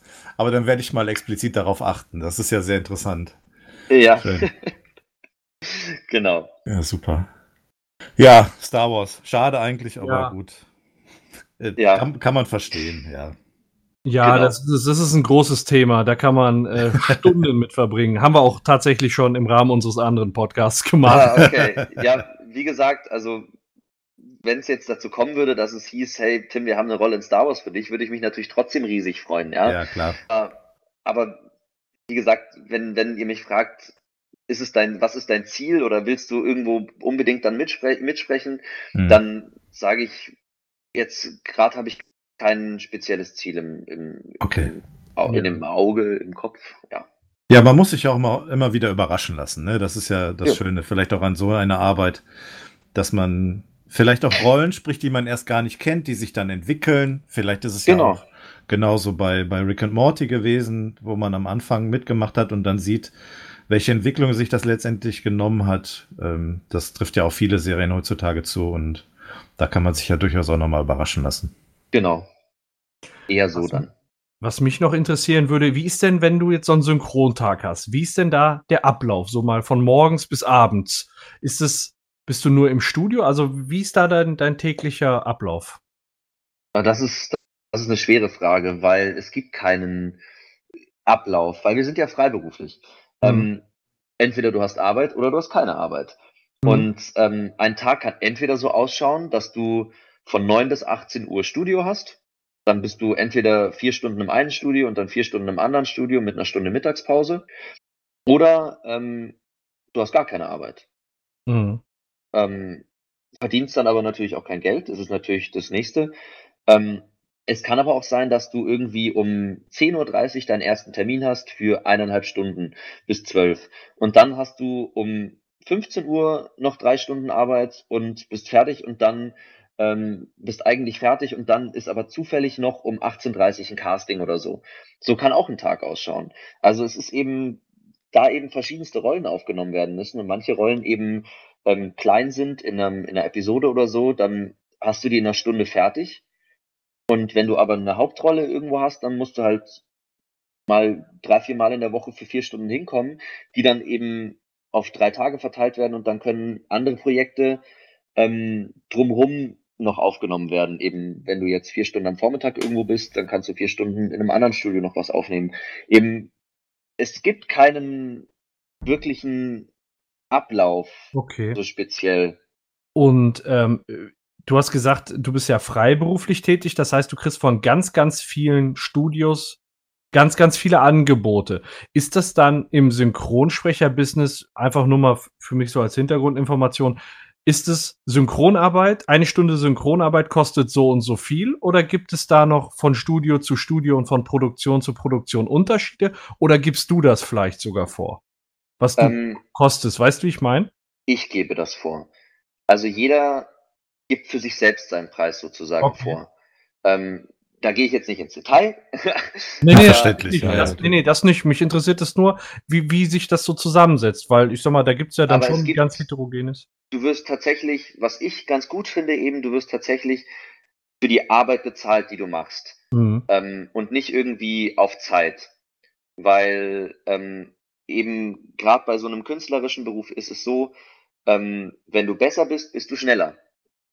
Und ähm, du wirst halt eben für, jetzt sage ich mal, den Anteil Sprache, Atma, Laute, die deine Rolle machen muss, ähm, bezahlt und Mhm. nicht für die Zeit, wie du brauchst, das aufzunehmen, weil sonst würdest du Mhm. als, als sozusagen guter Sprecher bestraft werden. Mhm. Und ähm, manche Leute brauchen auch einfach länger als andere. Ähm, nicht, weil sie schlechter sind, sondern weil weil es einfach, äh, weil sie anders arbeiten und ähm, sich mehr Zeit nehmen für, für andere Sachen. Und dann brauchen sie halt einfach ein bisschen länger, aber sind immer noch im Rahmen der Zeit, wo es aufgenommen werden muss. Man hat ja Vorgaben, von wann bis wann man eben arbeiten muss und wie viel da aufgenommen werden muss. Mhm. Und ähm, so wird man dann in dem Sinne bezahlt. Es gibt auch andere Jobs, wie zum Beispiel Voice-Over oder Werbung, die sind an, anders separat. Aber wir reden ja hier vom Synchron. Da Mhm. macht man, also generell macht man für egal was man spricht, immer seinen eigenen Preis, der natürlich eigentlich immer gleich sein sollte. Mhm. Also immer gleich sein sollte, wie gesagt, beim Synchronen solltest du immer den gleichen Preis haben und beim Voice-Over solltest du für, für alles immer den gleichen Preis haben, theoretisch. Ähm, und äh, bei Werbung auch. Und ja, Okay. Ja, das, das interessiert mich nämlich mal, weil da muss es ja irgend auch eine Regelung geben, wenn es so viele verschiedene Leute gibt. Aber das ist doch, ja, kann ich verstehen. So, so muss es laufen, ja. Der Paco möchte umschulen. Nee, ich glaube, da, da habe ich nicht die Anlagen für. Das kann ich. Das kann ich nicht. Beim besten Willen. Das erfordert Skill, da bin ich raus. Ja, ähm, du hast schon gesagt, äh, du bist ein großer Rick and Morty Fan und du hast auch Mhm. Rick and Morty Fans in deinem in deinem Umfeld. Äh, wie haben die Mhm. denn reagiert, als sie erfahren haben, dass du die ähm, Rolle Morty Smith sprichst? ähm, also einige Freunde von mir sind ja auch selber Synchronsprecher. Die, das Ah, ist dann okay. so, ja, cool, du sprichst da mit und so. Und ein anderer Kumpel, als ich in dessen WG war, ähm, da wurde dann irgendwie, wurde es dann irgendwie so, hieß es irgendwie so, ja, ich bin, ich bin Morty und der eine so, ah, du bist Morty, was? Und, und seitdem ist immer so, äh, kommt er irgendwie so an und macht den, den Morty laut und, und sagt immer, äh, Morty, irgendwie so. Und ich, und ich immer so, ja, ja, ist schon okay. und, ähm, und äh, ja, also eigentlich nur positiv. Und äh, Ja, super. äh, es gibt eben auch Leute im Synchron, die dann, äh, die dann hinkommen und sagen, hey, gibt's da eigentlich eine Rolle für mich? Und ich, ich weiß nicht. ich, ich entscheide das nicht. ähm, also ist auch, auch bei uns generell sehr beliebt, definitiv. Und äh, genau. Ja. Ja, das kann ich mir vorstellen. Das ist ja, wie gesagt, so eine Serie, die, glaube ich, immer noch im Kommen ist. Also viele, viele kennen die Serie noch nicht und wissen noch gar nicht, wie gut die ist. Und ich glaube, da wird sich in den nächsten Jahren auch noch viel ändern im, Ja, ich hoffe. Ich hoffe. Ich kenne auch einige Leute, die, die sie nicht kennen oder ihr noch gar keine Chance gegeben haben, obwohl sie von ihr gehört haben. Mhm. Wie, Ja. wie wäre das denn jetzt äh, theoretisch mal angenommen, du würdest auf eine Party gehen und du kennst da nicht jeden oder besser gesagt, äh, dich kennt nicht jeder auf der Party und plötzlich kommt das Gespräch auf Rick und Morty. Würdest du dann einfach den Morty droppen oder würdest du so am Rand erwähnen, ich spreche den Morty oder so, weil ich stelle mir da vor, dass man da schon eine coole Also, Situation. Theoretisch, wenn ich im Gespräch nicht drin bin, mische ich mich da eigentlich nicht ein, weil ähm, die reden dann halt drüber und ähm, ich, ich, ich, ich gehe nicht in ein Gespräch rein und sage, übrigens, Leute, Aber wäre mal ein dass cooler Move. dass ihr es wisst. ja, nee, ähm, ähm, das ist, wenn es im Gespräch aufkommt, dann, dann verheimliche ich das natürlich nicht. Aber ähm, es ist nicht so, dass ich, dass ich äh, irgendwo überall rumgehe und sag, Mhm. ihr kennt mich, Leute. Oder ihr solltet mich kennen. Nein, überhaupt nicht. Das ist, ähm, entweder es kommt im Gespräch auf und dann sagt man das kurz und dann sagen sie, ah, cool, und dann geht's eigentlich meistens gar nicht um, um Rick and Morty, falls es sie noch interessiert, dann gibt's da noch ein paar Fragen zu, sondern eher auch generell um die Synchronarbeit und, und Ja. dann, ja, Smalltalk halt. glaube ich. Möchten dann auch viele Leute, dass du das mal nachmachst? Ähm, Ja. Tatsächlich ja. Ja. Ähm, und bei Morty, gerade wenn ich dann irgendwie auf Feiern mal bin oder so, ist es natürlich dann nicht einfach und der ist ja auch immer relativ laut und ja. ich Mhm. will dann, ich will dann nicht irgendwie, wenn ich jetzt auf einer, auf einer Wohnungsfeier bin oder so in einem Raum, dann plötzlich sagen, okay, ich mach Morty für dich. Und, und, und dann irgendwie dann irgendwie so sagt, dann irgendwie sagt, oh, Rick, was soll ich tun? Und, äh, und, und dann da irgendwie rumschreien. Und, und dann, dass mich dann alle, ich habe halt auch keine Lust, dass dann nämlich alle anschauen und sagen, ey, was machst du da, ja? Und Ja. äh, ich, ich, ich, ich möchte die Aufmerksamkeit dann gar nicht auf mir so haben. Ja, das Und- Problem ist, es gibt ja eben noch relativ viele Leute, die das nicht kennen und die denken, Genau. du hast einfach nur Genau, gesoffen. und dann denkst du, was, was macht der Spasti da? Und ähm, dann, äh, dann mache ich das meistens eigentlich, gerade wenn ich irgendwie so irgendwo bin, sage ich eigentlich, nee, du, sorry, ähm, Hm. jetzt, jetzt gerade nicht, weil, genau. Ja, kann ich auch verstehen, das ist ja. No. Ich glaube, ich würde mir da voll den Schabernack draus machen. Ich würde auf Conventions gehen, mich äh, vor den Rick and Morty Merch-Stand stellen und dann äh, die Leute vorbeigehen. So durchs Regal, weißt du, dass jeder Ja. denkt, was war das denn? Und dann guckst du ihn und was? Ne, so. Ja, aber das, so an. das, das weißt du, es klingt immer, es klingt natürlich immer, immer so lustig, aber wenn man das dann wirklich macht, dann Mhm. schauen einen die Leute, denke ich, glaube ich, eher so Ja. an, dass man, dass man ein eingebildeter Piefke irgendwie ist. Und, äh, weißt du, also, weil, weil, ja, ja, stimmt. Da spielt sich einer auf, weil er wie, wie, wie Morty klingt oder so. Genau, ja, irgendwie so. Ja.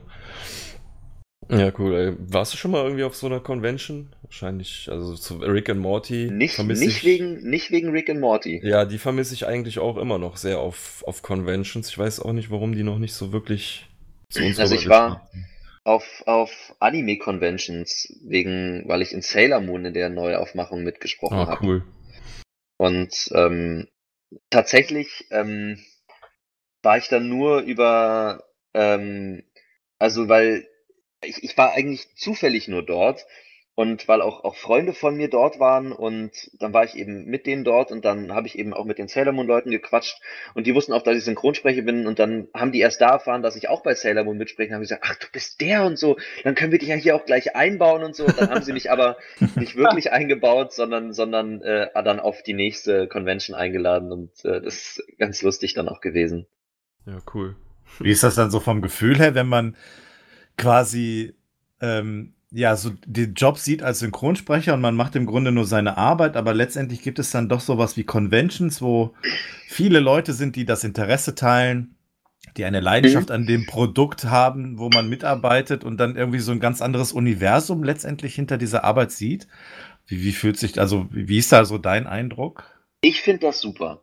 Also gerade auf so auf eben Anime Conventions und so, die Fans sind sind so mit Herzblut dabei und freuen sich so Stimme dahinter kennenzulernen und, und mit dir zu reden. Und das sind alles so liebe Menschen, Mhm. die sich einfach nur dafür interessieren und, und wollen, dass das Produkt gut wird. Und die haben eigentlich die gleichen Interessen wie du an, an dem Produkt.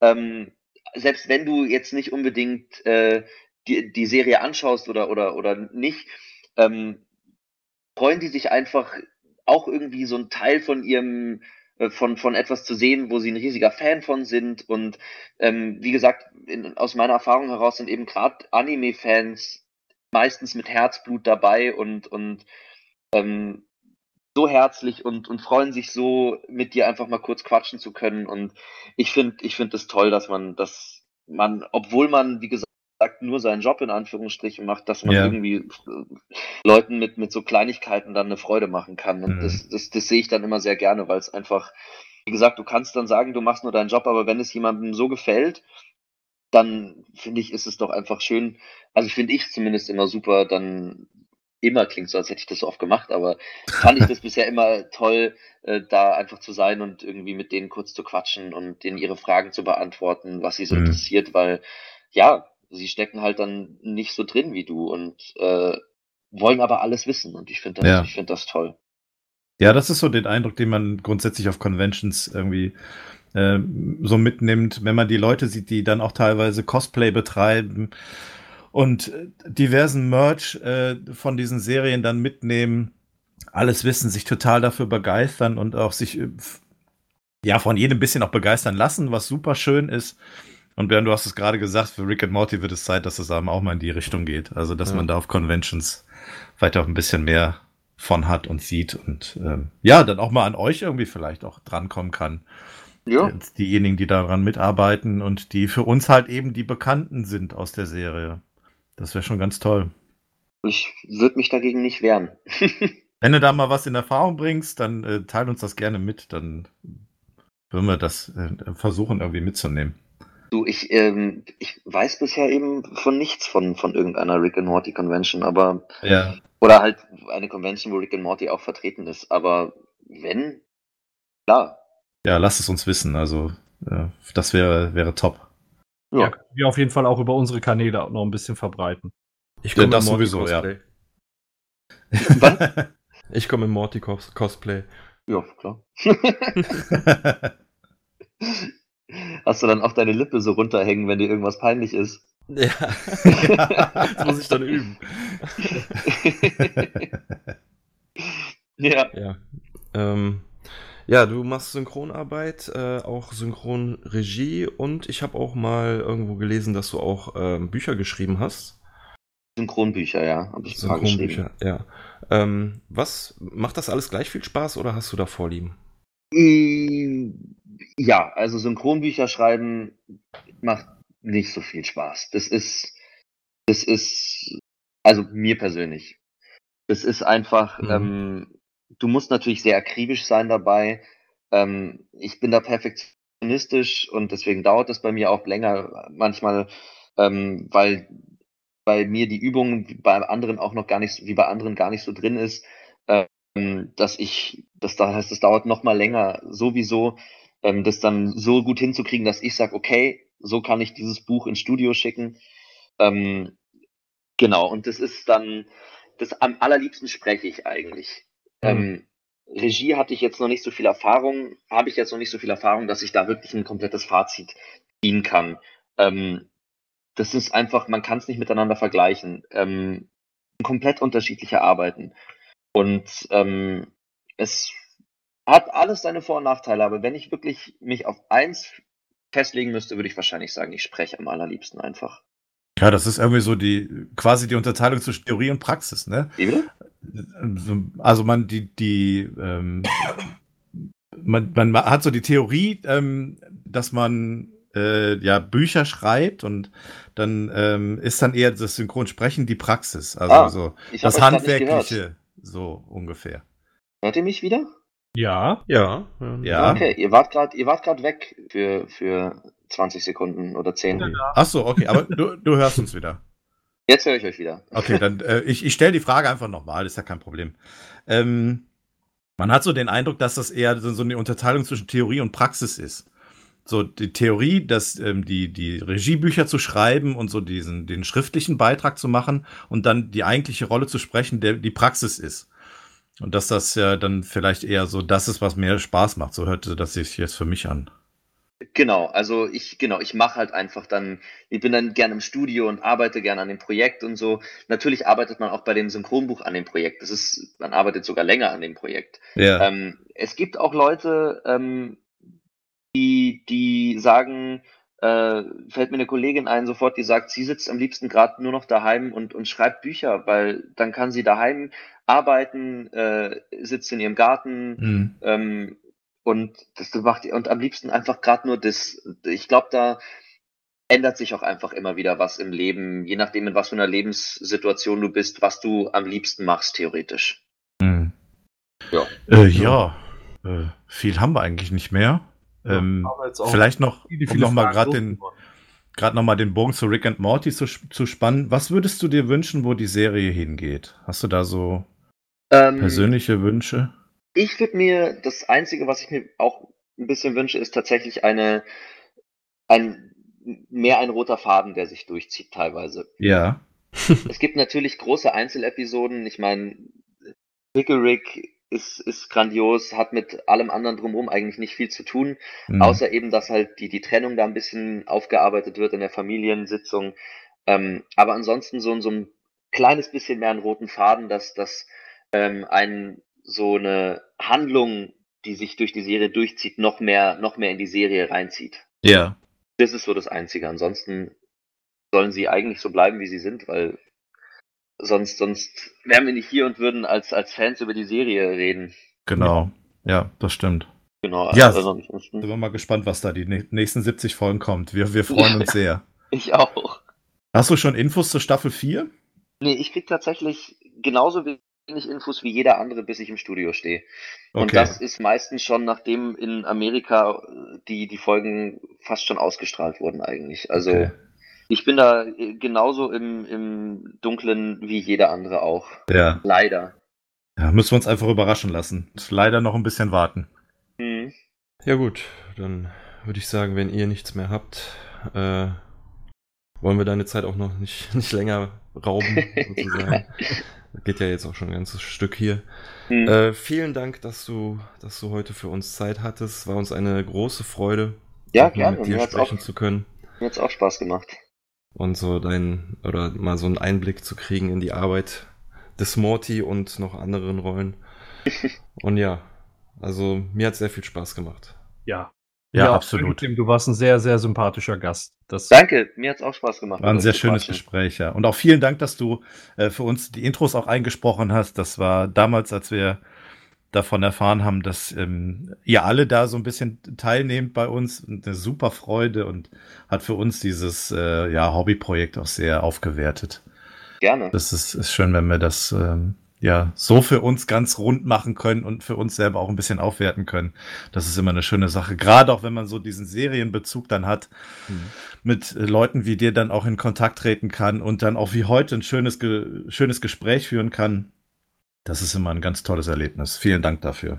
Ja, super, klar, gerne. Wie gesagt, ich hatte auch mega Spaß mit euch. Äh, es ist jetzt eineinhalb Stunden sogar und äh, kam mir nicht so vor. Hat echt, war, war cool. Nee, Ja, war- das geht uns schön. häufig auch so, dass wir anfangen aufzunehmen und dann, wenn wir mit der Folge durch sind, dann sehen, wie viel wir dann doch eigentlich gesprochen haben. Was so eine 20-Minuten-Folge dann hergibt, das ist schon sehr erstaunlich. Mhm.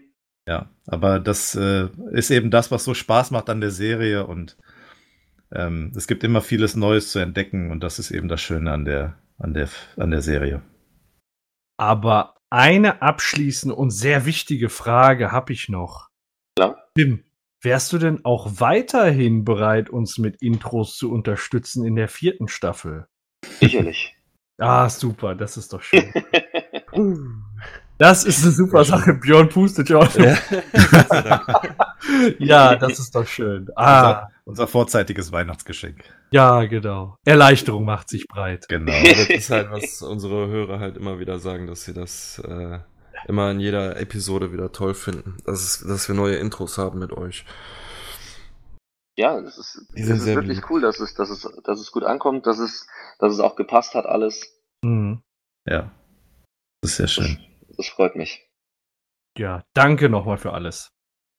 Vielen Dank. Gerne, wie gesagt. Ja, Falls, me- falls ihr noch irgendwie mal was, was braucht, dann sagt Bescheid. Kann Dann man klingeln wir durch, drum- sehr gerne. Zusammenarbeiten, klar. Jo. Dankeschön, Tim, dass du da warst. Ich glaube, Ja. dann sind wir auch soweit mit dem, mit dem Interview durch. Hat sehr viel Spaß gemacht. Und Ja. Cool. Ja, wie gesagt, ich fand's auch super. Ich muss jetzt dann auch los. Ja, ich habe Ja. äh, meine Schwester hat jetzt wie gesagt das Geschenk ohne mich gekauft, weil ich habe ihr gesagt, ich melde mich dann, nachdem wir hier durch sind und äh, ja, das ist jetzt auch schon. Ja, gut, dann, äh, wie gesagt, dann machen wir jetzt hier. Wollen wir deine Zeit nicht weiter in Anspruch nehmen. Vielen Dank. Alles cool. Äh, an dieser Stelle eine schöne Weihnachtszeit. Äh, Ebenso. Eine ruhige Zeit, einen guten Rutsch ins neue Jahr und ähm, ja, vielleicht hören wir uns ja nochmal wieder. Wäre sehr Wünsche ich schön. euch auch. Ja, klar, gerne. Also, dann wünsche ich euch was. Und Ebenso. bis, bis irgendwann dann Genau. demnächst oder so. Alles klar. Danke fürs. Zuhören und ja, wir sagen bis zum nächsten Mal. Jo, tschüss. Ciao.